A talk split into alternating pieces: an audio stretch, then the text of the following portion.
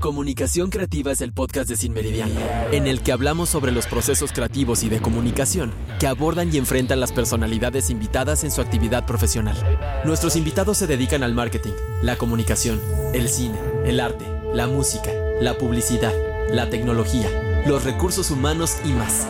Este es un podcast para cualquier profesional, estudiante o interesado en conocer de primera mano de líderes y personalidades exitosas en su ramo sobre liderazgo, creatividad y comunicación.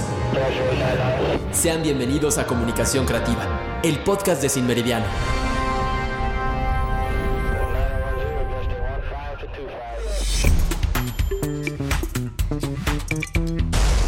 Sean ustedes bienvenidos a este podcast eh, de Sin Meridiano. Aquí es donde hablamos de creatividad, de comunicación y de liderazgo. Y hoy eh, nos encontramos este, honrados de tener acá un... Pues eres ya súper famosa en el mundo del marketing ¿no? y de la publicidad, ¿no? Todo el mundo la conoce como la famosa Yuli. Julieta Loaiza está aquí con nosotros. Me da muchísimo gusto que hayas, te hayas dado el tiempo de venir y que eh, estés aquí para compartirnos, pues, toda tu trayectoria y todo lo que sabes justo de estos temas, ¿no? Estos temas que, que, pues supongo son de lo más apasionante en tu vida, ¿no? Ay, muchísimas gracias, querido. La verdad es que es un honor estar aquí y ser parte de este podcast y este proyecto padrísimo. Y sí, tienes toda la razón, estos temas a mí me apasionan. Yo creo que he sido muy afortunada durante 30 años. Este año cumplí 30 años chambeando. ojo, empecé muy joven, ¿eh? y, este, y no traigo botox, cremitas, pero, este, pero la verdad es que... Ay, qué lindo. y de alma gracias, también. Gracias.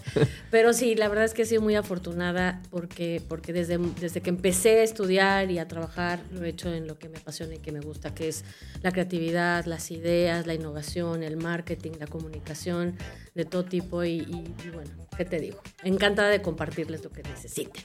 Perfecto. A ver, suponiendo que alguien no te conozca en este mundo, suponiendo que es muy difícil, cuéntanos quién es, quién es Julie, cuál es su trayectoria.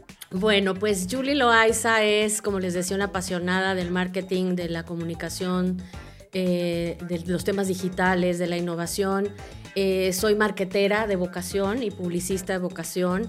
Empecé estudiando y trabajando en la universidad este, en el área de, de, planeación estratégica y servicio a clientes en una agencia en Grey para uno de los clientes icónicos que hasta la fecha yo creo que, siguen siendo un referente en el marketing para todos los marqueteros, comunicadores y publicistas, que es Procter Gamble. Trabajé para Procter en Grey, que era una de las agencias eh, alineadas, como le decían en esos tiempos de los noventas, uh, cuando los clientes escogían a una agencia que de verdad se especializara y entendiera su idioma, su lenguaje estratégico, su forma de trabajo y por ende las agencias, los creativos les dieran la solución eh, innovadora, diferente, con una idea de verdad diferenciada, para que las marcas de Procter se posicionaran en los corazones y en las mentes de los, y en las preferencias de los consumidores. Y ahí empiezo, empiezo yo a avanzar. Yo creo que esos años eh, fueron fundamentales para dos cosas, para darme unas bases estratégicas y de pensamiento muy sólido, de forma de abordar los temas que, no son una ciencia perfecta del marketing y, de, la comunicación. Y por otro lado, a confirmar que definitivamente mi pasión por la creatividad y la comunicación es innegable. Yo hablo hasta con las piedras. Ahí te voy a interrumpir un, un poquito. Justo, hablas, lo primero que dijiste fue estrategia. Luego la gente se olvida justo que en la comunicación, en la publicidad y en la creatividad, ¿qué va antes? ¿No? O sea, la estrategia. Yo sé también que tú eres una apasionada de la estrategia. Sí, ¿no? sí. Esas fueron tus bases entonces para decir, no, bueno, hay que tener siempre estrategia. Sí, la verdad es que si tú quieres ser un creativo, ¿no? Voy a hablar, voy a posicionarme ese lado que me apasiona. Un, grandes de, de, mis mejores amigos eh, son grandes publicistas creativos que vienen del tema creativo y que hoy son líderes algunos de, de CEOs de agencias importantes a nivel global en México y otros son dueños de sus agencias, ¿no? Y que han recibido premios, el Festival de Cannes, que es súper famoso. Pero todos ellos comulgan conmigo o, o, o, nos llevamos también porque hablamos el idioma estratégico, es decir, una idea, si de verdad quieres que tenga ese poder ¿no? de mover y de sacudir ¿no? el comportamiento de un ser humano, tiene que tener un entendimiento estratégico de ese comportamiento de ese humano en relación a una marca, un producto, un servicio que va a comprar, que le va a gustar y que va a, a, a meter como parte de su vida. Entonces, si tienes que meterle estrategia, no una linda idea o espejitos de colores van a hacer que un ser humano de verdad cambie su, su- su- su manera de, de decidir por A o por B. Y además hay otra cosa fundamental que, que, que, este, que me gusta platicar, ¿no? Con, con- con los creativos o con, o, con, o con los apasionados del marketing. No hay nada más difícil que cambiar los hábitos humanos. Los humanos no somos tontos. ¿eh? Nos damos cuenta cuando alguien está queriendo manipularnos. Lo que realmente hace que un, un ser humano prefiera una cosa u otra es cuando la cultura y el contexto en el que estoy. Le veo ventajas en esa cultura y ese contexto en el que estoy. Y además emocionalmente me hace sentir cómodo y me libera alguna tensión o algún miedo, bingo. Y eso es pensar estratégicamente. Claro, o sea, es, es justo mover todas las eh, piezas del ser humano para que elija hacia el lugar que tú quieres que elija. Somos manipuladores profesionales. A, a mí me encanta que lo veas con ese descaro, ¿no? Porque luego hay quien no, no, se, no se detiene a ese descaro de, de qué es un marquetero. No, pues claro, la verdad es que... Pero es eh, para el bien, es para eh, bien. Claro, no somos claro. malos. Bueno, sí, bueno, que habrá alguno que no lo haga también, pero seguro sí, ¿no? O sea, al final eh, es difícil no hacer eso si no crees en tu producto, ¿no? O- si no crees en tu empresa. Exactamente. ¿No? O sea, ¿a- ¿te ha tocado justo hacer algo así? O sea, donde digas, hijo, es que este producto o esta empresa o este algo, esta Mm. idea. Me ha tocado retos difíciles, es decir, de repente, porque así es también la innovación y la, y el, deseo humano por crear cosas diferentes, pues de repente inventamos cosas que nadie nos pidió, ¿no? o sea, mira, tengo este refresco con- o bebida con bisvirules azules que hace que te crezca el pelo. ¿Y quién te lo pidió? O sea, ¿de dónde sacaste esa idea y para quién, a quién se las vas a vender? O, hay- o- no, es que ayúdame a encontrar quién lo va a consumir. Y esos son los retos más complicados, ¿no? Cuando aparecen cosas de la nada que parecen ser muy buenas, pero que no saben a qué, a qué perico, perro, humano o, o qué, quién lo va a comprar o quién se lo va a poner o quién se lo va a beber y entonces tú tienes que hacer como marquetero y como estratega encontrarle un sentido. A veces te sale y a veces no. Hay de todo en la viña del Señor.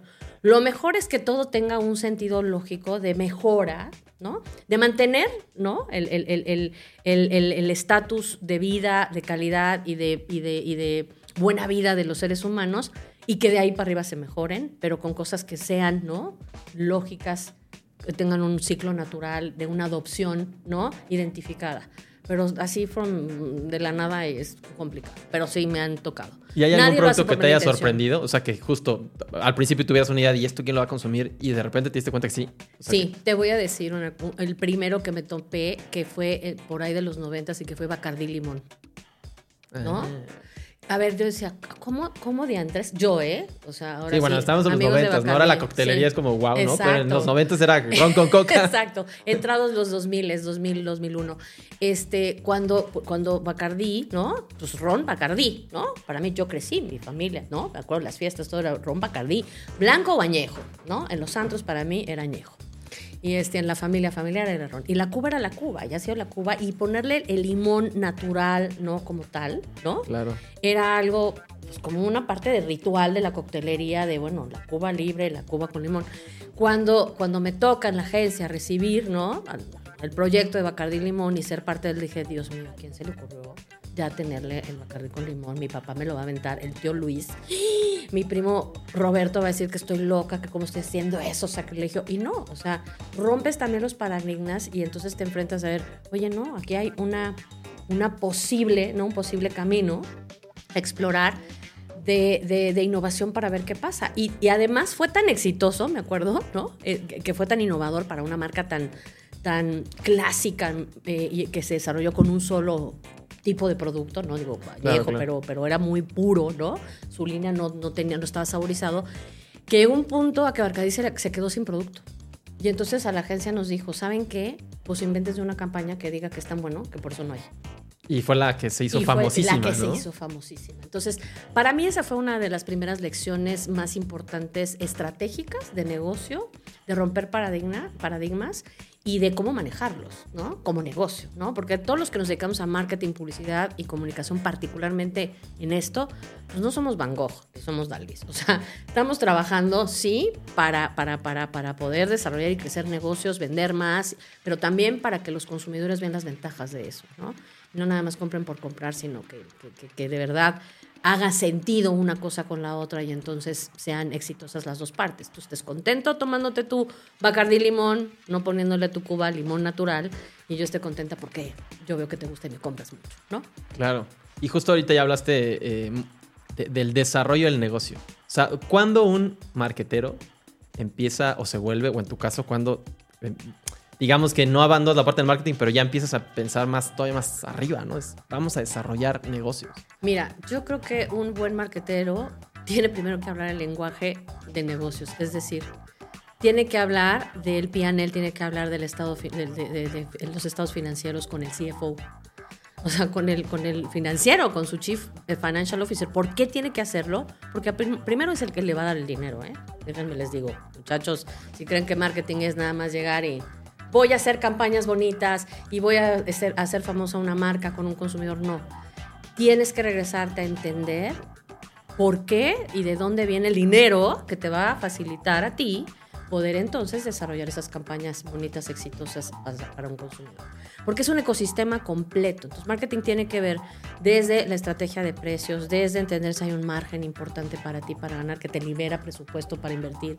Tienes que saber cómo está eh, tu, tu cadena de distribución, tienes que saber cómo se produce, cómo está este, eh, la línea de producción y manufactura, eficiente o no, si te vas a quedar con inventarios o no, si vas a tener productos suficientes este, desplazando, si la demanda que estás generando, la fábrica lo va a poder este, cumplir, si la materia prima va a estar disponible o no. No quiere decir que tú la gestiones, no quiere decir que tú estés ahí de, llegó el tráiler número 45 con el ingrediente secreto 28, no. Pero Evidentemente saber, no, ¿no? pero tienes que saber que hay un ingrediente 28 que llega cada tiempo y que entonces a ti con él, con él, ¿no? Con el ingeniero de, de técnico y manufactura te va a decir, de acuerdo a la proyección de la demanda que tú vas a generar, cuándo va a estar disponible el producto. Luego entonces tu campaña tiene que estar lista en tal momento, en tal tiempo, perfectamente bien planchada, almidonada en TikTok, ¿no? Claro. Ahora. No vas a hacer una campaña O- de Halloween en enero. ¿no? O sea, Exacto. no, bueno, que eso no. No, ya, porfa. ¿No? no, eso sí, no, muchachos, no. Claro, claro. Este, pero saber cuándo va a estar en tiempo, porque todo el ecosistema funciona. Entonces, el marketing, hoy en día más que nunca, para que sea exitoso con una idea de verdad importante, también tiene que entender y hablar el idioma de los negocios y de la estrategia de negocio.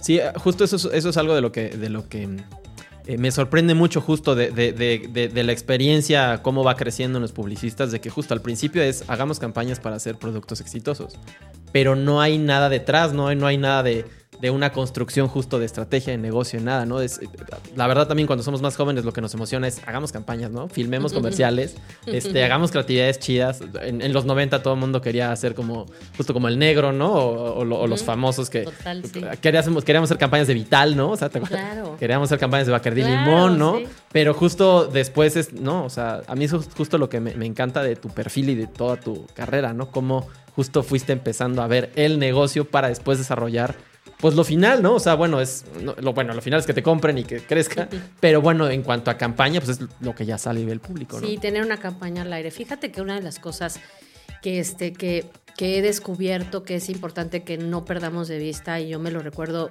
frecuentemente, es el de verdad comunicar aquello que creemos que va a ser la diferencia para que un creativo, por ejemplo, ya sea un creativo escribe, un creativo que diseña, un creativo que crea una, una, una estrategia digital creativa, ¿no? Que adapta contenidos, o un creador, ¿no? De contenidos, o un este, influencer, entienda de dónde viene el negocio, entienda este, cuál es la herencia de tu marca, cómo se comporta, cómo habla, cómo camina, por qué es relevante para alguien. Y por supuesto que tenga los, los famosos insights, que yo les llamo los pain points, que entiendan por qué ese producto o ese servicio y esa marca atiende una necesidad humana para que entonces los contenidos montados en una idea de campaña, ¿no? Se potencialicen, se amplifiquen, tengan mucho más poder. Y ojo, no estoy diciendo que se repita el mismo mensaje en todos, eso era súper común en los noventas, ¿no? Este, un- manejé Danone y amo Danone porque también me enseñó otras cosas de la disciplina y la constancia de ciertos códigos visuales, ¿no? De iconos, este, eh, mnemonics famosos, auditivos o visuales, que hacen que una marca, por ejemplo, ¿se acuerdan de Activia? ¿No? Todo verde, el Ajá, claro. intestino. Digo, No, ya, ya ahorita hay otra- ya ahorita no creo que sea necesario, pero vamos, eso es, el andar ese camino te ayudaba a entender que había códigos que respetar, ¿no? Y que, y que, y que hacían voltear o llamar una atención a alguien y después le dabas un contenido diferente. Se pasaron de tueste, porque el intestino lo veías en el parabús, en la cartelera, en el, lo escuchabas casi casi en el radio, lo veías en el comercial de tele, en el, en el no, en el refrigerador, en, en- en el autoservicio. No, tampoco. Me refiero a que cuando hay una idea poderosa, cuenta esa historia poderosa de diferentes maneras. Es como si fuera un libro, ¿no? Es como, como el capítulo 1 te habla una parte de la historia de esa marca o de ese producto, el capítulo 2 te habla de cómo se siente, el capítulo 3 te habla, te habla de todo lo que vivió y de todo lo que tuvo que pasar para llegar a tu mesa o llegar a tu boca o llegar a que te lo pusieras. Y hay marcas que son buenísimas en eso. Este, por supuesto, las tradicionales como Nike, ¿no? Wow, ¿no? Claro. Apple, wow, ¿no? Pero cuando hablamos, por ejemplo, de consumo, ¿no? De algo, a mí me encanta, por ejemplo, Tabasco. A mí me encanta Heinz, ¿no? También. Me encanta Nescafé. Nescafé ¿no? es muy lindo. Yo siempre digo que, que, que, este, trabajé pues, 16 años en Nestlé y es una de mis marcas favoritas y de las que más disfruté, ¿no? Y además ha evolucionado Verla muy bien. ¿no? Nescafé. Exacto. Ha evolucionado súper bien. Porque ya no es nada más una taza de café que te despierta en la mañana y que, ay, sientes muy rico a tu corazoncito, el, el el calorcito. Es eso, pero también es un amanecer muy esperanzador para un cafetalero. No sé si vieron la campaña de tributo que hicimos también, de, de donde Nescafé le reconoce a los cafetaleros toda su dedicación, porque si ellos, generaciones tras generaciones, no están en ese campo piscando los grados de café, ¿no? Y poniéndolos para que lleguen a la fábrica, se procesen y entonces lleguen a los frascos y lleguen a tu casa.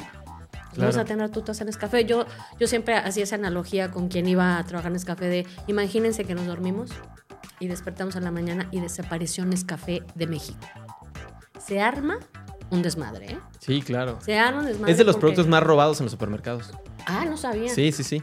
Nosotros lo sabemos porque justo trabajamos también con Walmart eh, mucho tiempo y cuando íbamos a grabar a las tiendas tenían, eh, y también justo íbamos a, a- a estos almacenes como de, de eh, Abarrotes el Coyote, ¿cómo se llaman estos? Bueno, muy grandes, Escorpión, mayoristas. escorpión o mayorista. Todo lo tenían resguardado, específicamente el café, en cosas para que no se lo robaran. Porque justo, como también es de lo más vendido, también es de lo más robado. Porque es con lo que amanece un mexicano. Ese dato nunca me lo contaron nadie en 16 años que estuve en Nestlé, pero no, qué bueno. hombre, me era- Pero que- valiosísimo. ¿Qué tal? Pero lo que sí sé es que para los mexicanos, para todos los mexicanos de punta a punta de nuestro país, de frontera a frontera, yo, yo considero que es parte de su canasta básica, Claro. ¿no?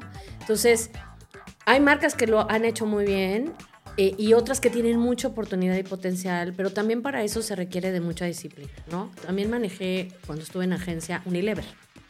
Así como, por ejemplo, manejé con muchos, muchas empresas gurús. Sí, ya. de verdad. Este, así como Procter también Unilever y me tocó vivir una experiencia divina re- reposicionando este Axe, ¿se acuerdan del desodorante? Sí, Sí, Márcales claro. el camino, que ahorita ya es muy misógina esa campaña y demasiado sex- este, sexista y no. Bueno, pero en su momento- no es, pero en su momento fue muy exitosa y sobre todo para los adolescentes.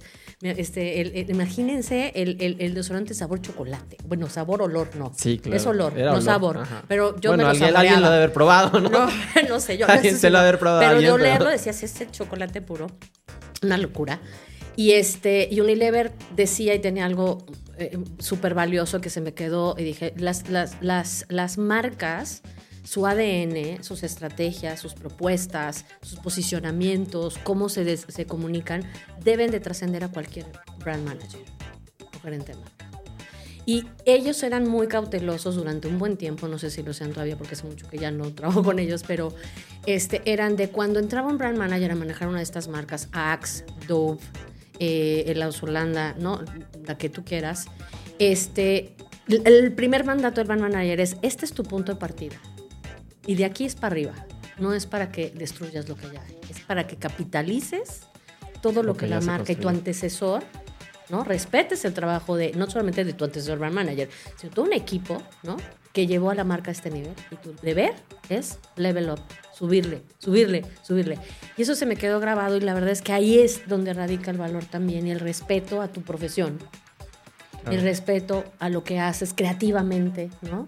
¿Cuántas ma- marcas esquizofrénicas yo y tú y todos hemos visto en el, en- en el paso de nuestra vida? Incluso yo he sido parte de ellas, ¿eh? de crear algunas. Que no soy perfecta. ¿Y qué, a qué me refiero con esquizofrenia? Que de repente una, una marca hace una campaña de tipo A, con humor, vamos a llamarla, ¿no?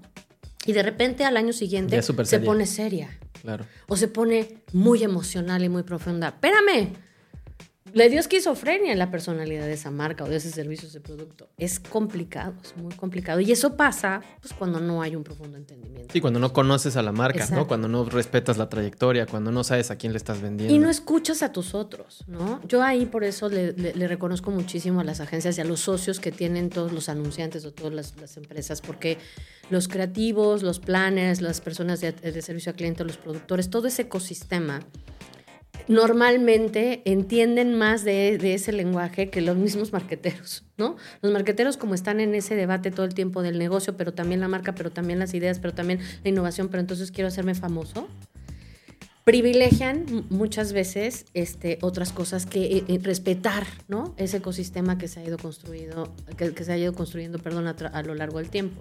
Entonces, escuchen, ¿no? El teamwork siempre va a ser mejor a lo mejor no te convences, a lo mejor de verdad dices, bueno, ya los escuché y solo rescato esto y esto, ¿no?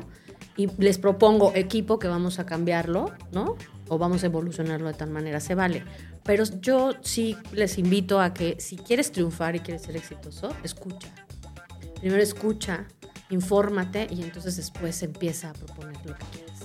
Mientras hablo contigo me surgen muchas preguntas, entonces voy a tratar de ir regresando a cada una. Este, pero bueno, ya que justo estás hablando de equipo, hablemos de liderazgo, ¿no? O sea, de mm. cómo desde la marca se lleva un liderazgo, obviamente, pero también cómo desde la agencia se lleva y luego cómo todo eso se combina en una industria, sobre todo en la parte de publicidad, donde el ego también está a tope, ¿no? Entonces, ¿cómo Yuli maneja sus equipos?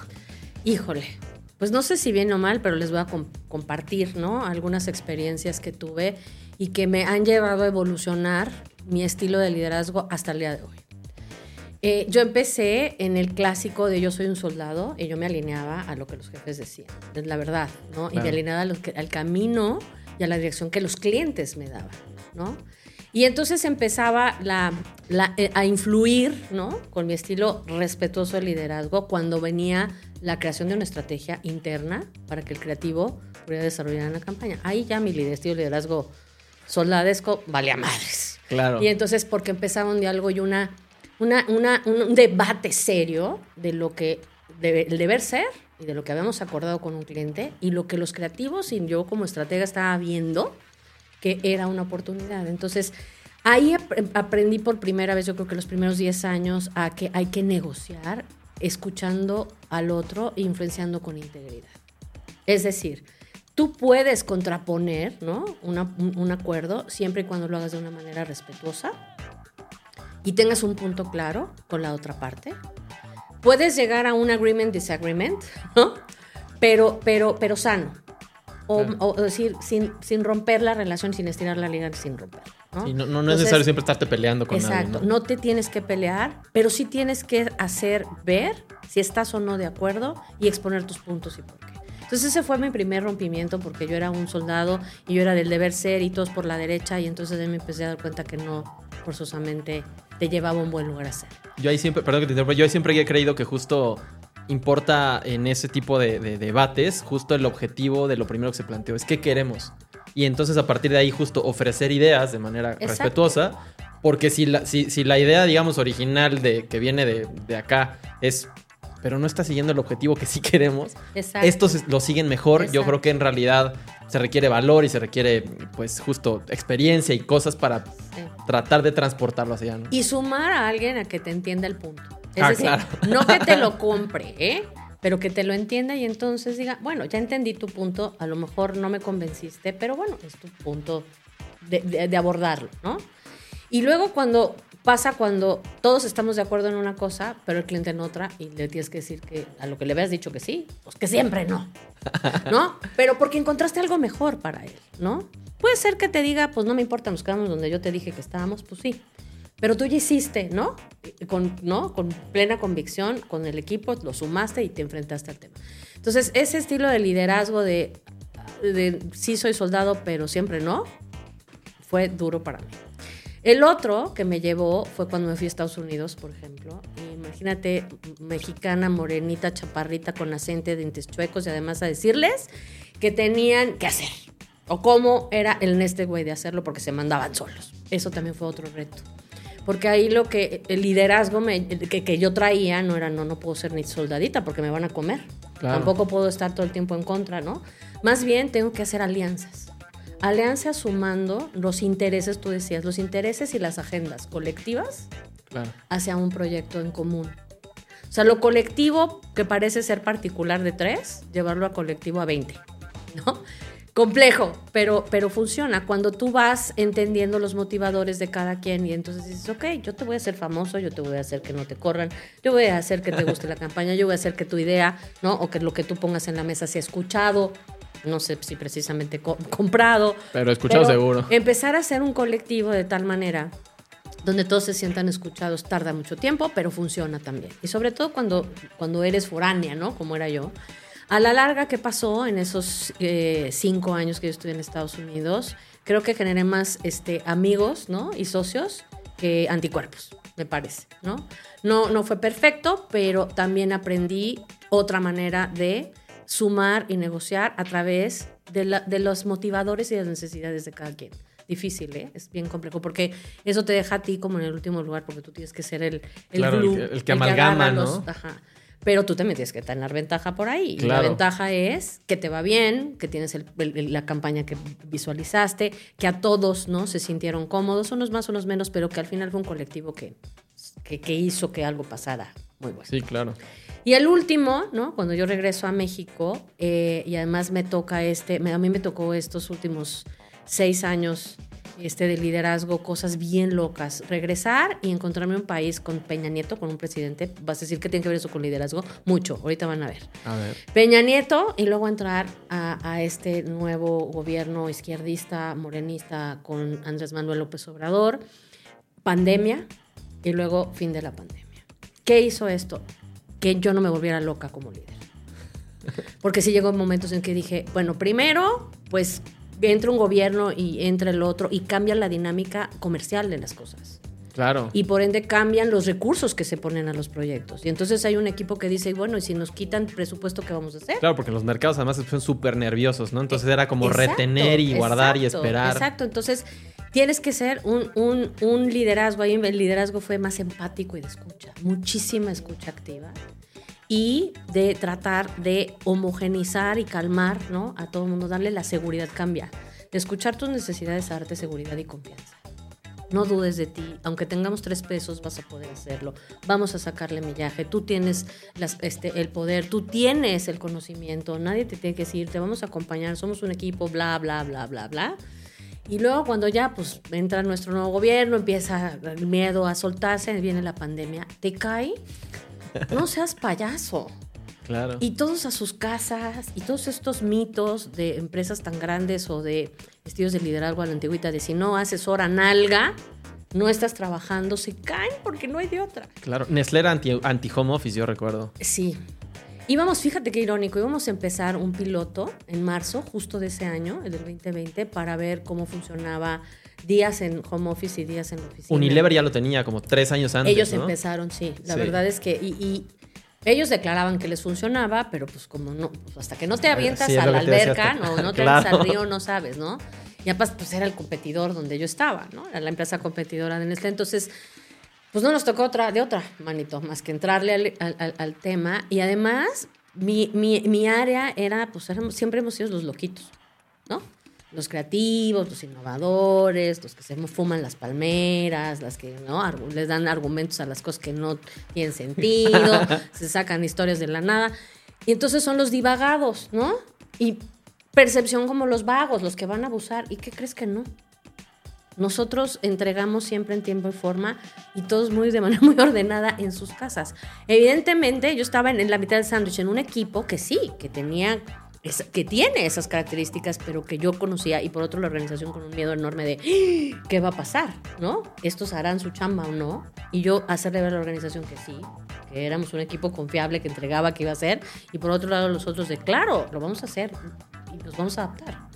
¿Qué pasó? Que cuando acaba la pandemia, Pues sí, sí fuimos los más rejeos en regresar, la mera verdad.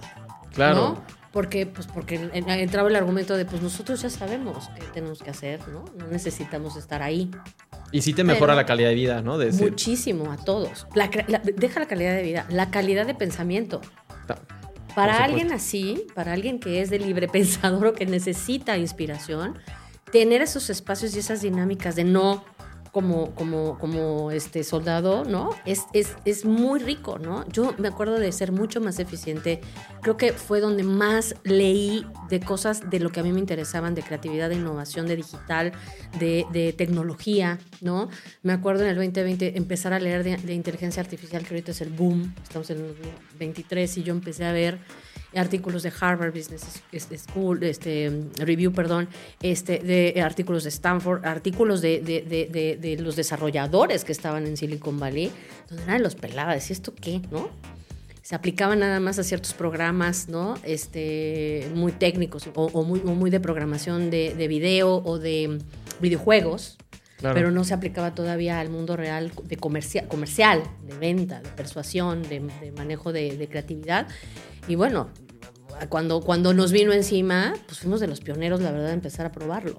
¿no? Yo puedo decirte que sí, lo empezamos a probar en recetas Nestlé, lo empezamos a probar en plataformas, en, en eficientar contenidos para las redes sociales. Sí, sí, ¿no? sí. Entonces, en marketing digital. ¿no? Exacto. Entonces, bueno, ese es otro de los, de, de los temas, ya me desvié del tema, pero regresando al liderazgo, este, pues bueno, ha evolucionado. Hoy, ¿qué creo? Yo sí creo que el liderazgo tiene que ser humano, tiene que ser empático, tiene que ser compasivo, tiene que, tiene que dejar y sacar lo mejor de las personas, ¿no? Este, eh, desarrollar sus skills, ¿no? Saber quién es bueno en qué y potenciarlo. No todos tenemos que saber de todo eso, por favor, no. Y, este, y además, pues hacerlo desde un punto de vista de verdad mucho más sensible y humano, ¿no? Algo que creo que le falta al mundo, ¿no? Es esa sensibilidad humana, no, la perdamos. Incluso para, para la inteligencia artificial, y ahí conecto y cierro este punto, leía un artículo de un profesor este, de- Harvard justo que está viendo esto y que está implementando marketing y comunicación y decía, las agencias están muy preocupadas porque la inteligencia artificial puede, puede reemplazar, decían, a los copywriters y a los este, animadores y a los ¿no? programadores de, de- de este, de audio, de música y todo esto. Y decían, no, yo creo que, la, que, que quien va a reemplazar a los seres humanos son aquellos seres humanos que sepan y, y usen, que sepan usarla, sepan cómo funciona y se- sepan cómo sacarle provecho a la inteligencia artificial. Un humano que la entiende, la va a utilizar a su favor. Un humano que no, pues sí, Sí, claro. se va a quedar fuera de la ecuación. En nuestro caso, justo en producción de video, creatividad, eh, todas estas cosas, eh, pues justo nosotros tenemos ahí como ejemplos muy interesantes de cómo al revés no- nos ha permitido eh, en menos tiempo tener resultados mucho más interesantes, ¿no? O sea, donde sin nosotros o, o sin la persona que los está ejecutando, no se podría porque al, al final la persona Lo tiene que lo operar. tiene que operar, claro, ¿no? Tienen Eso- que curar Exactamente. lo que sale de esa, de esa inteligencia artificial, que además no nos olvidemos que nosotros somos los causantes de que esa información esté ahí. Claro. Eh, 100%. Y además le segui- la seguimos alimentando, ¿no? Es- y la seguimos. Todo, exacto. todo, todo el tiempo. Oye, y, y justo en una empresa como, como Nestlé, ¿no? Que justo viene de, bueno, tiene un bagaje de años y años y años, ¿no? Donde también las empresas y los corporativos han evolucionado mucho en esta cosa de liderazgo, ¿no? Yo recuerdo justo hace décadas, ¿no? Donde lo que el jefe diga, ¿no? De hecho, justo un poco así empezaste cuando hace años, ¿no? Decía, no, yo voy a hacer lo que mi jefe me diga, ¿no? ¿Cómo ha evolucionado justo Nestlé en ese sentido? ¿no? Pues este ha evolucionado como todas, como, como, como el ciclo natural de los seres humanos, a veces a fuerza y a veces con muchas ganas, y hay de todo, ¿no? Hay de todo. Claro.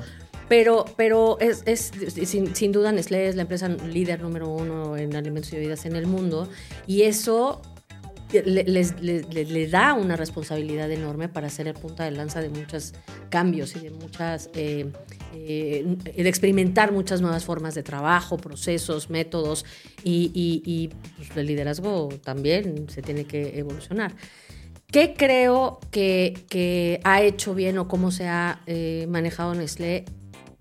Hasta el último día que yo trabajé ahí, cuatro generaciones convivían al mismo tiempo.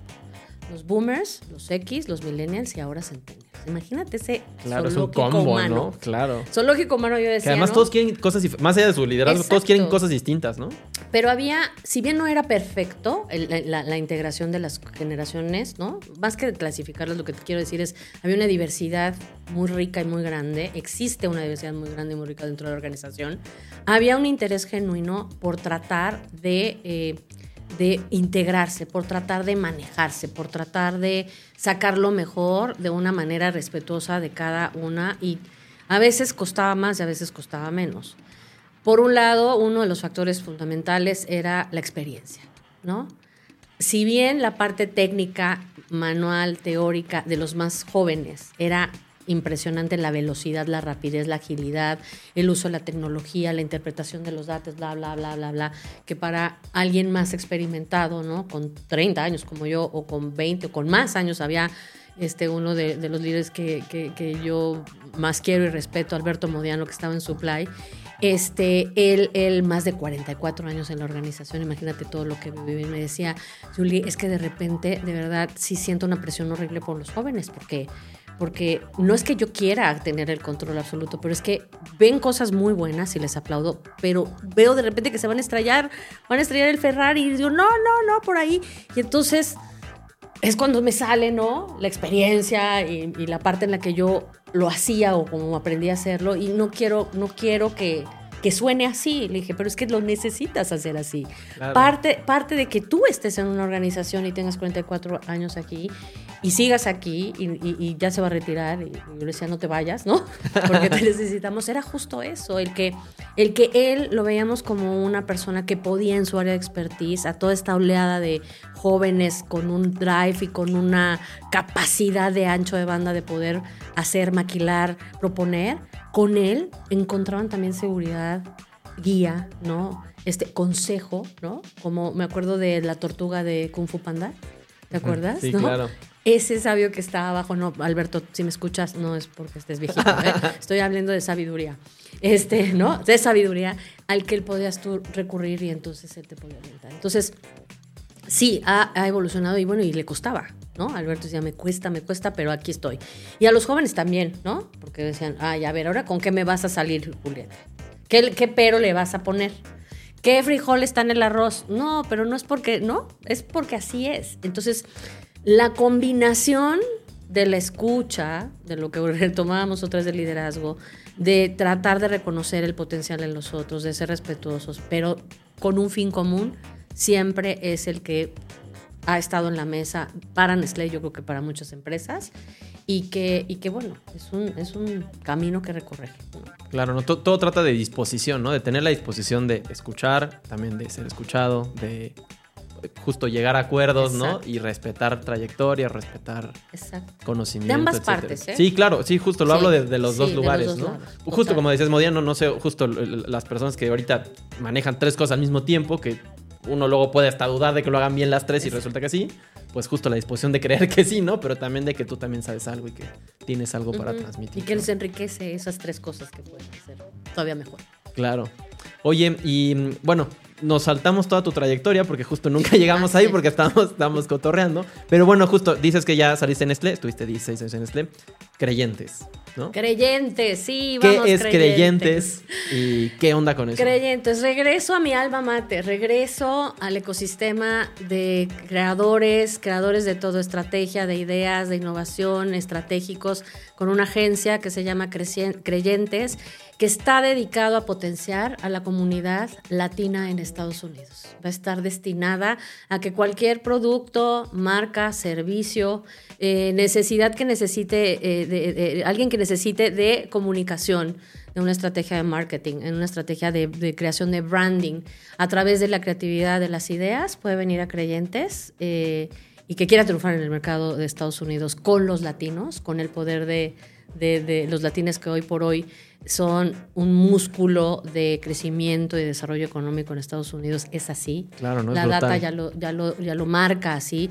Por primera vez la data de, 2022 dice que eh, la comunidad latina en Estados Unidos crece a doble dígito versus los eh, americanos, los, este, habitantes americanos nativos, ¿no? Digamos así. Este, eh, entonces eso es importante, eso quiere decir que hay una oportunidad ahí para cualquier marca, producto y servicio que quiera entender, ¿no? Ese lenguaje, que quiera saber cómo, cómo eh, echárselos al corazón, a través de, argumentos y de entender su forma de vivir, de entender sus necesidades, de entender qué los motiva, de entender cómo quieren estar en Estados Unidos y por qué viven felices ahí y por qué se han quedado, ¿no? Después de, que familias y parte de su familia migró allá y que ahora es parte de ese país. Entonces, eh, somos un grupo de latinos, argentinos, mexicanos, este eh, de quien se suma colombianos, tenemos también por ahí, eh, que, se puede sumar, y americanos también, ¿no? Que quieran, que quieran sumarse porque tienen mucho talento también, innegable, a, poder hacer de creyentes, ¿no? Un referente, la agencia eh, que quiere y que pretende de verdad hacer que la comunidad latina en Estados Unidos tenga un reconocimiento y que tengan ese poder y que a través de las marcas y los productos que vamos a, a manejar en comunicación y en marketing, pues sean exitosos. Me encanta porque justo hablabas justo de entender al, público, entender de dónde vienen los productos y en realidad hacer una agencia que esté justo enfocada en pues, un mercado tan claro, o sea, como lo acabas de mencionar. Me encanta que, que, pues, que esté ahí, ¿no? Ahora, ¿cómo llegas a creyentes? ¿Cómo haces creyentes? ¿Por qué dices, ya vamos a salir en Nestlé, quiero regresar a, quiero regresar a agencia, aunque mucha gente dice, nunca se fue, ¿no? Porque siempre estabas ahí como, ¿no? Sí, presente con tus, eso, eh, sí. Siempre, siempre estaba en el gremio. Pues mira, eh, como todos los ciclos en la vida terminan, ¿no? Así como terminó 15 años mis ciclos en agencias y, ah, terminó el de Nestlé por una necesidad y una inquietud totalmente personal de seguir desarrollándome y seguir aportando, pero ahora para mí, ¿no? Eh, Nestlé siempre conmigo muy abierto y muy socio, me trataron hasta el último día este, como parte de la familia y yo me siento parte de la familia pero esa familia ya no era lo que yo necesitaba, ¿no? Yo soy la, oveja negra. ¿no? Ya ni estás de la casa. Yo me independicé. Claro. Me, me, independicé de esa parte de la familia. ¿Y por qué lo hice? Porque me encuentro, justo Nestlé fue quien me puso en el camino a mis dos socios, a Gustavo Lauria y Marco Vega, que son los eh, socios fundadores de We Believers. No sé si conozcan We Believers, pero es orgullosamente la agencia independiente. Obtuvo un montón de premios el año pasado, ¿no? Son unos cracks y unos ah, este, tractores de premios en todos los festivales que quieran. En el 2022, aparte de ganar más de veintitantos leones de todo tipo, color y sabor, este, fueron reconocidos como la, como la agencia independiente del año en el 2022 en el Festival de Cannes. Eso te dice del tamaño, de la calidad humana, de la, de la pasión creativa, de la dedicación que tanto Marco como Gus le han puesto a, lo que hacen y a lo que se dedican. Y cuando se enteran, yo los conozco en Estados Unidos, cuando estaba en Estados Unidos, Nestlé me los puso en el camino, fíjate que lo que uno nunca sabe a quién se encuentra y hay que portarse bien. Claro. Y, este, y bien también dice el dicho de Dios los hace y ellos se juntan. Y allá nos juntamos, allá nos conocimos, nos hicimos muy amigos. Y aunque yo regresé a México, nunca perdimos contacto y nunca perdimos ese cariño y ese respeto y esa admiración mutua a nuestro trabajo. Eh, yo desde mi cancha, por supuesto, como, como más marquetera y más estratega y más negocio y más todo esto. Cuando se enteran que me voy de Nestlé, ¿no? porque así lo, lo, decidí, porque así era, este, mi siguiente paso, no he pasado ni una semana entera. Es decir, 31 de julio era un lunes y el miércoles me estaba hablando Gustavo Laura para decirme, voy a México, voy a filmar un proyecto de uno de nuestros clientes, este, de Burger King, para We Believers y tenemos un proyecto y queremos que te sumes ya. O sea, no había pasado ni una semana. Eso estuvo espectacular. Y lo vi un lunes, cenamos y me dijo, eh, Marco no sabe que estoy hablando aquí contigo. Primero quiero hablarte a ti en corto y quiero decirte que tenemos creyentes, que va a ser la hermana, la agencia hermana de We Believers. We Believers se va a quedar como lo que es, una agencia creativa, más innovadora, más hub, más boutique para el mundo también para el mercado americano, pero Creyentes se va a enfocar y especializar en el mercado latino en Estados Unidos y nadie mejor que tú para que te sumes como latina, que viviste, que entendiste y que además te queremos y respetamos. Claro. Y fue, pues, ¿qué te digo? Te la vendió, que no? es que es marquetero. te la vendió completita. Y acto seguido habló con Marco. Marco también dijo, por supuesto que sí, hablé con los dos y llame aquí. ¿No? De un 9 de agosto aún ya 14 de noviembre y ya soy oficialmente socia de Creyentes con ellos. No, pues muchas felicidades y mucho éxito. Muchas gracias. ¿Cómo, ¿Cómo van con los clientes? ¿Ya, ya pueden decir algo? ¿Ya pueden sacar algo? bien. Ya puedo decir oficialmente que ya tenemos a nuestro primer cliente firmado, trabajando.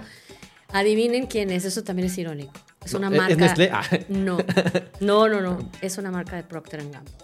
Ah. ¿Qué tal? Empecé mi carrera en agencia con Procter y estoy. Y ahora estás con Procter. Eh, arrancando esta etapa de mi vida con Procter Gamble en Estados Unidos. ¿Lo pueden creer?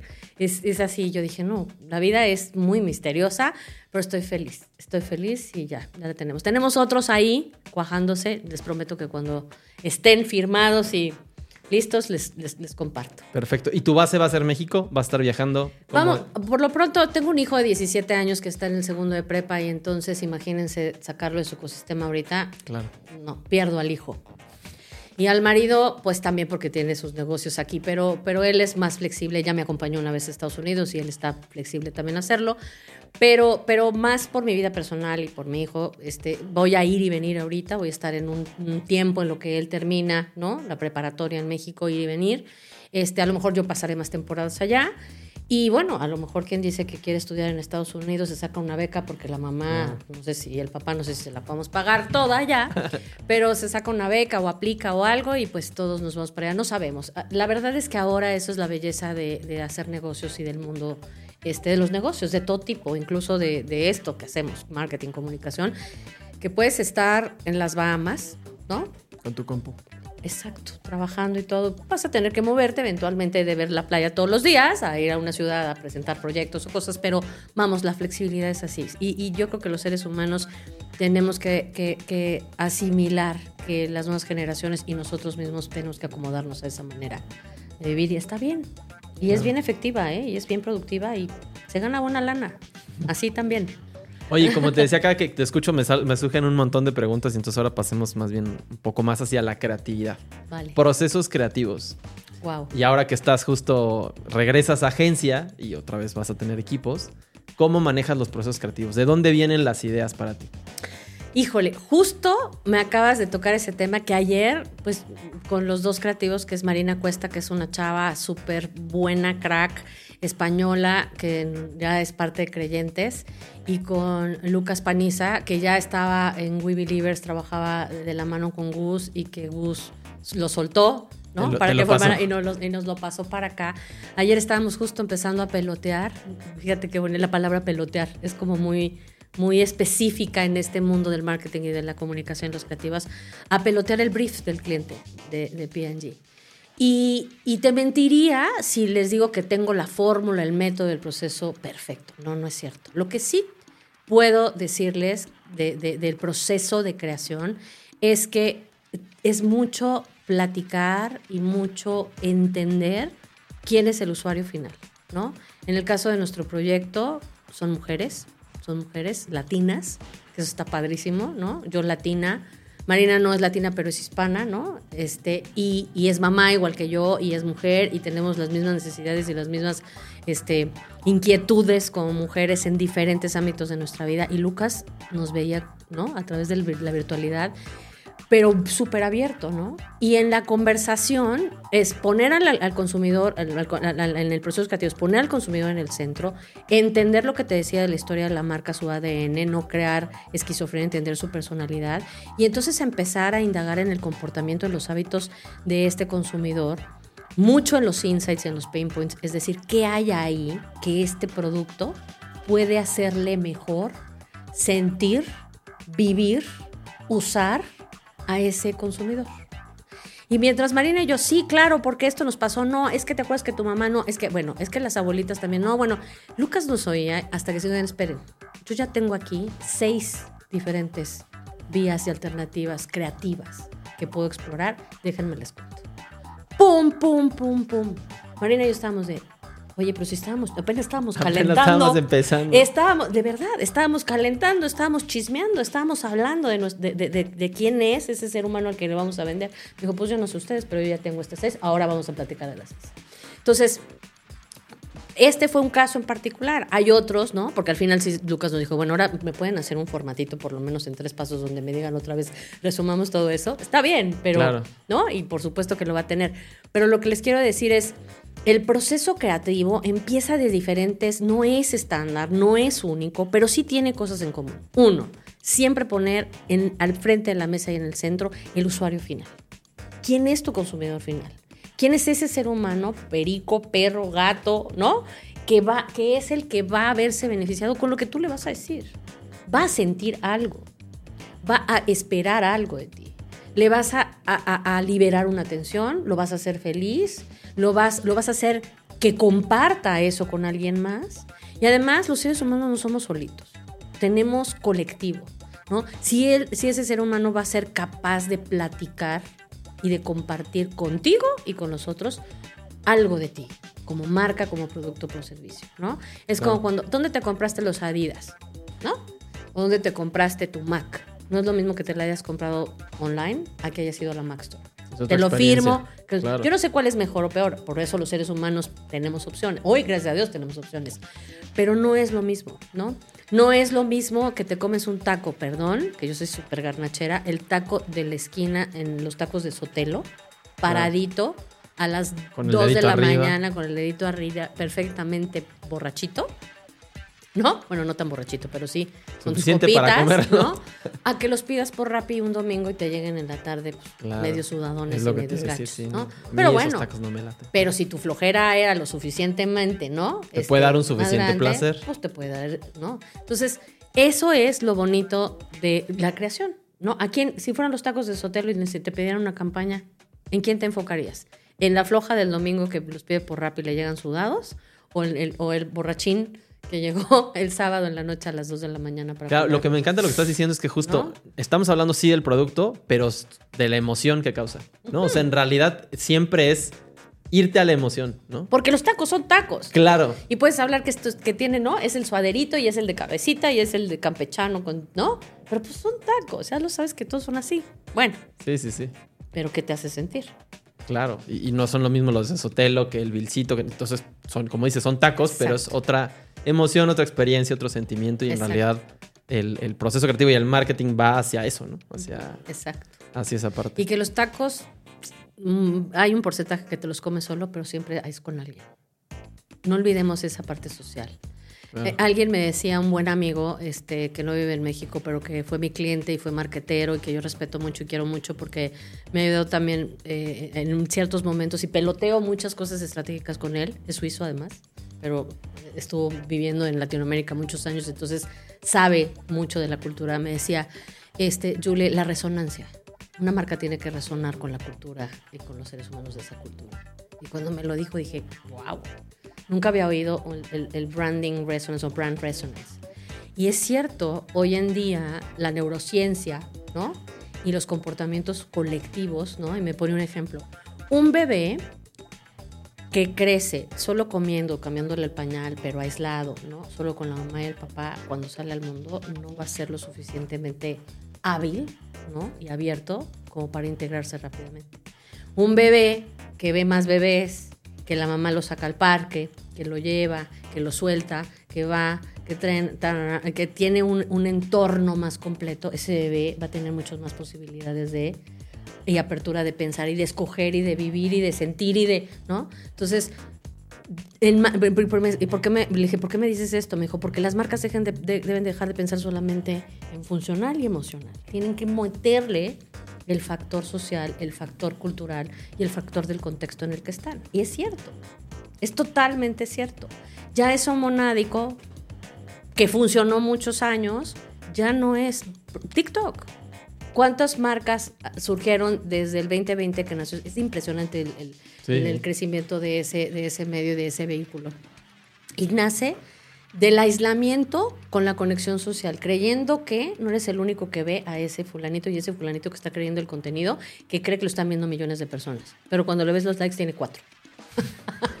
Claro. ¿no? Pero en su colectivo está de, me están viendo muchísimos millones. Y hay que sí, los está viendo miles y millones. Es, es impresionante. Entonces, claro, el- el- el- la manera de conectar ahora, de, de comunicarnos y de las ideas, híjole, son colectivas. Es impresionante. Sí, sí, es impresionante. Oye, y, de la parte de, eh, para que un marquetero, para que un publicista, para que un director tenga la información, tiene que tener un buen brief. Uy, sí. Y entonces hablemos del brief, porque a mí me encanta hablar del brief porque siento que luego le restan importancia y en realidad para mí lo es todo, porque, ¿no? O sea, alguien que no tenga un buen brief, luego incluso el propio cliente te puede decir, oye, es que no es lo que te pedía, bueno, pero es que aquí eso es tu brief. Entonces, cuéntanos del brief.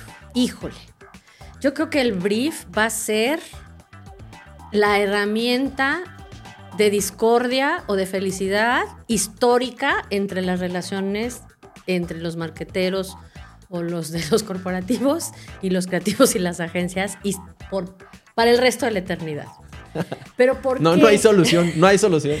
Es que no, no es que no haya solución, es que no hay una solución única, porque el brief es un template, es un formato que lo llena un ser humano con un pensamiento, con una idea, que cree firme. Yo no, yo no, yo no, yo nunca me he topado a alguien que llene un brief, ¿no? del lado del cliente o del lado de cuando yo estaba en Nestlé con mis marqueteros, que mi, mi brief es una mierda. o mi brief es poco claro. El que no está entendiendo eres tú. Claro. Y sobre todo depende de qué tan entrenado y tan capacitado y tan sensible y tan, tan, tan, tan consciente de quién lo va a recibir y por qué esperas de esa persona que lo va a recibir trabaje para, para lo que tú estás buscando. Entonces se requiere de mucha apertura y mucho trabajo y mucha guía. Es que un brief único de una sola persona no existe. Los briefs para mí, los mejores que he visto, son colectivos y cuando hay acuerdos colectivos hacia una sola cosa. Y el mejor brief es el que es un one sentence, una oración. Pero para llegar a una oración, insisto, no lo hace una sola persona, es el colectivo que decide que esa oración va a detonar que un creativo haga algo maravilloso y que yo lo voy a recibir con una apertura y con un gusto para, para de verdad evaluarlo eh, a través de esos dos renglones o ese solo renglón que acordamos. Briefs con tres objetivos es que quiero, pero es que quiero frecuencia, pero es que también quiero este, recompra, pero también es que también quiero que, sea súper, este, en, mi evaluación de mi round, que sea súper persuasivo, pero que también sea creativo, pero entonces que también me saque una sonrisa, pero entonces también me para todos los públicos. Pero entonces me dan para, no, pues no. Claro. No se puede todo. Otros, es que quiero, tengo, mi problema es de precio y de visibilidad, entonces necesito una campaña para eso, pero entonces no quieres una campaña de can. ¿Sí me explicó? Sí, sí, ¿No?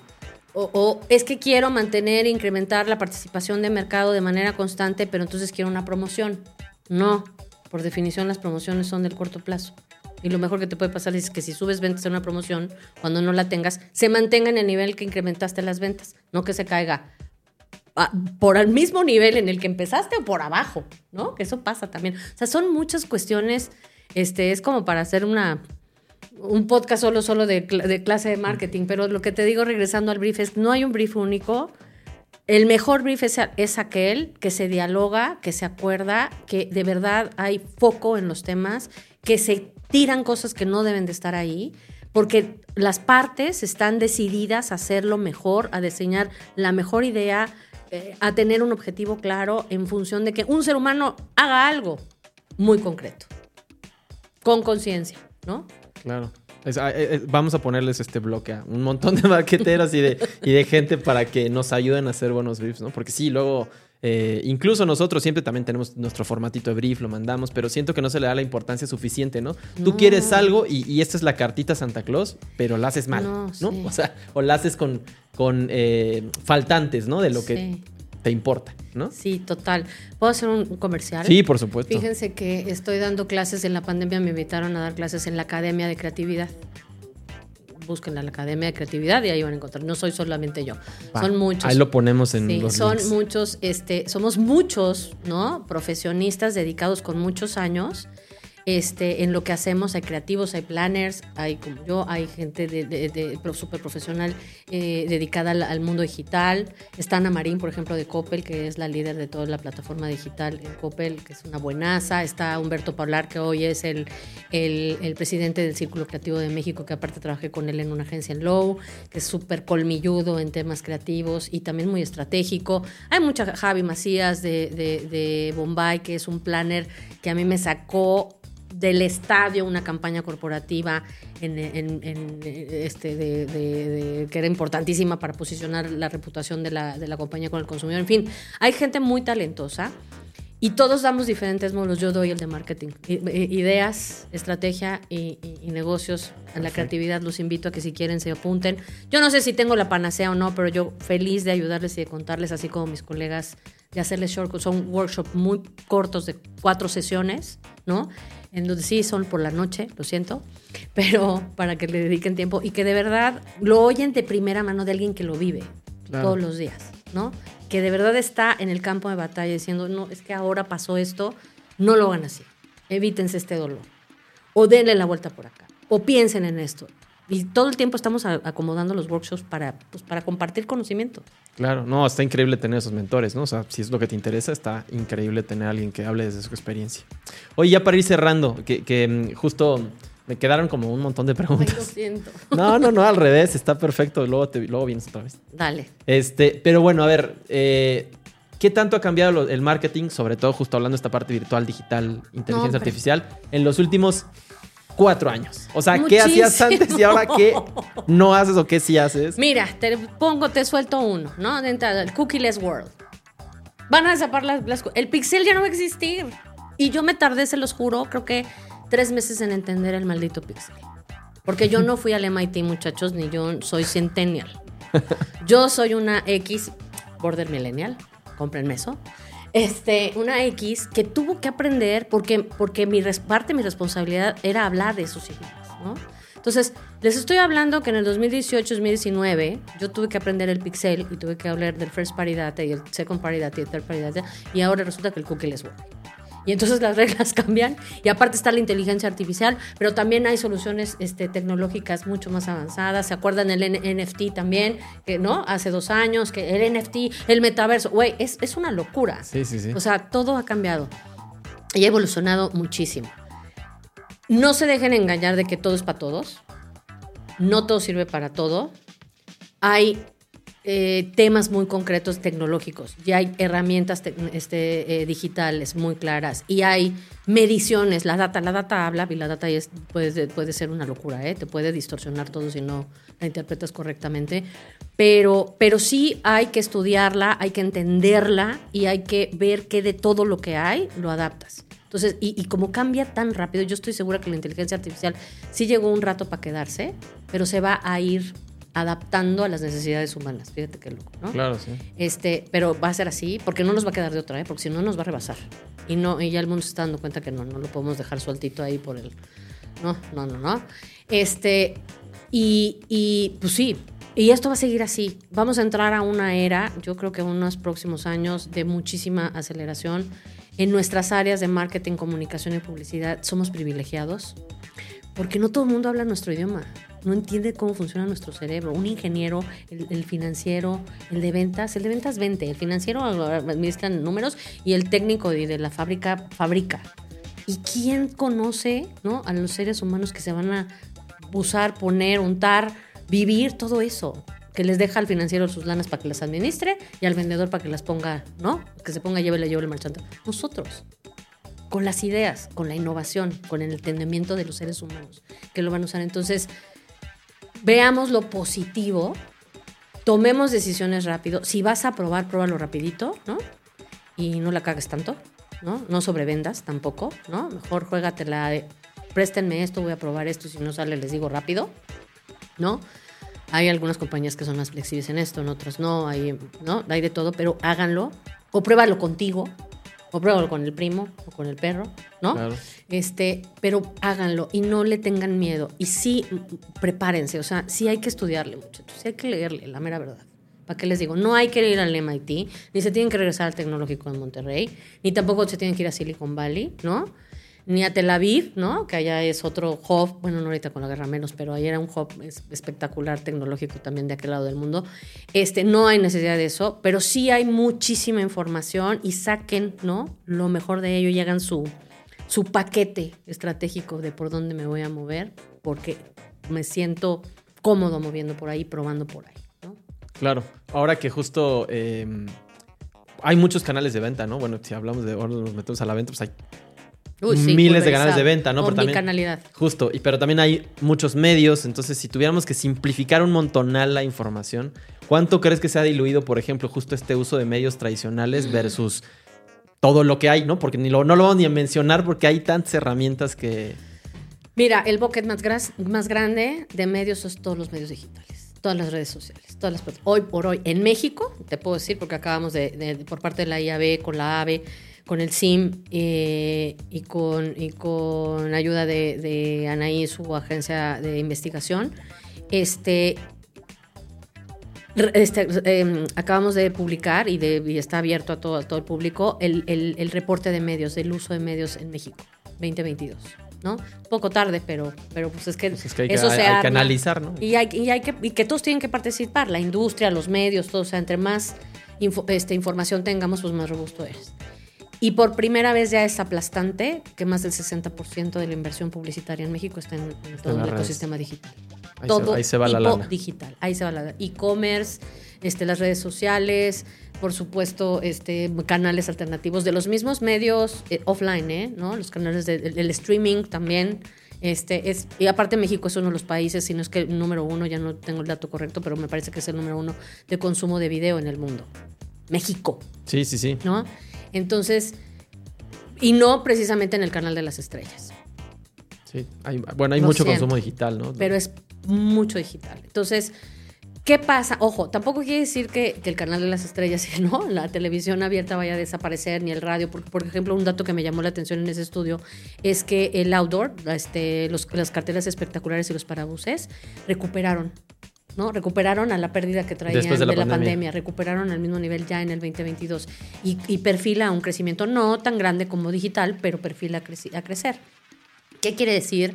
Que los seres humanos consumimos sí mucho en las pantallas, pero también nos gusta salir, nos gusta vivir, nos gusta, Sí, sí, sí. ¿no? El, el- Sí, el la- la espacio, movilidad, el ¿no? cielo, la movilidad, exacto, el cielo, salir, el aire, convivir, estar, movernos, el movimiento humano, este, aunque vas de repente caminando viendo tu celular también, pero no, pero vamos, el movimiento humano existe fuera de las pantallas, este, eso, ese dato fue aplastante, pero todo lo demás, pues está estancado necesita un revamp, necesita un- una dinámica de innovación. Yo sí creo que hay seres humanos que todavía, jóvenes, ¿eh? no precisamente los viejitos como yo, este, que, que sí les gusta ojear un periódico, que sí les gusta escuchar de repente una estación de radio, ¿no? Que sí les gusta de repente, pues, ver una revista, ¿no? Porque la experiencia es diferente, ¿no? A lo mejor por raro, ¿no? Sí, claro. Qué chistoso, cuando era lo común, ahora hay, qué raro, me Sí, voy a sí. comprar una revistita a ver qué se siente. Ay, qué loco, ¿no? Sí, sí, sí. Pero puede Sí, ser. vamos, regres, vamos, vamos y venimos, vamos y venimos. Entonces, pero ellos también tienen un compromiso que la experiencia física del consumo de esos medios, ¿no? Offline, pues también tengan onda para que no se pierdan. Yo creo que pues sí, lo digital rules the world, ¿no? Ahora, ¿no? Este podcast va a estar disponible y abierto a todo el mundo a la hora Sí, que claro. quieras en diferentes plataformas y es así y está bien padre. Este, y pues bueno, eh, hay que, hay que, hay que, hay que capitalizarlo y aprovecharlo lo mejor y por, por un bien colectivo, ¿no? Claro. Y de negocio también. Pues es que una cosa. Va con la se- otra. se- claro, porque Claro. no- se tiene que mantener, ¿no? Totalmente.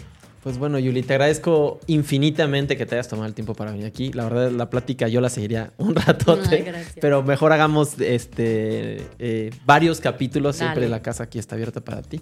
Te agradezco muchísimo. No, a ustedes un placer de verdad hablar de todos estos temas que me apasionan. Les deseo todo el éxito del mundo porque yo, yo voy a ser una de las primeras fans, me voy a suscribir a todo lo que pueda y Muchísimas voy y gracias. cuenten conmigo como una evangelizadora de este proyecto Ay, maravilloso. muchísimas gracias. Así que sí, muchísimas envíanos gracias. a tus socios, aunque sea Claro que virtualmente. sí. Uy, ahí claro que sí. Uy, estaría- no sabes, sería- Estaría increíble. Claro que sí, encantada. Pues Muchas muchísimas gracias. gracias. Gracias. Y a creer, venga creyentes. Exactamente. Ahí este, háganle caso a, a- a- a los eh, comerciales de, de Yuli. Y este. Y nos vemos en otro capítulo. Nos escuchamos en otro capítulo eh, del podcast de Sin Meridiano. Muchas gracias.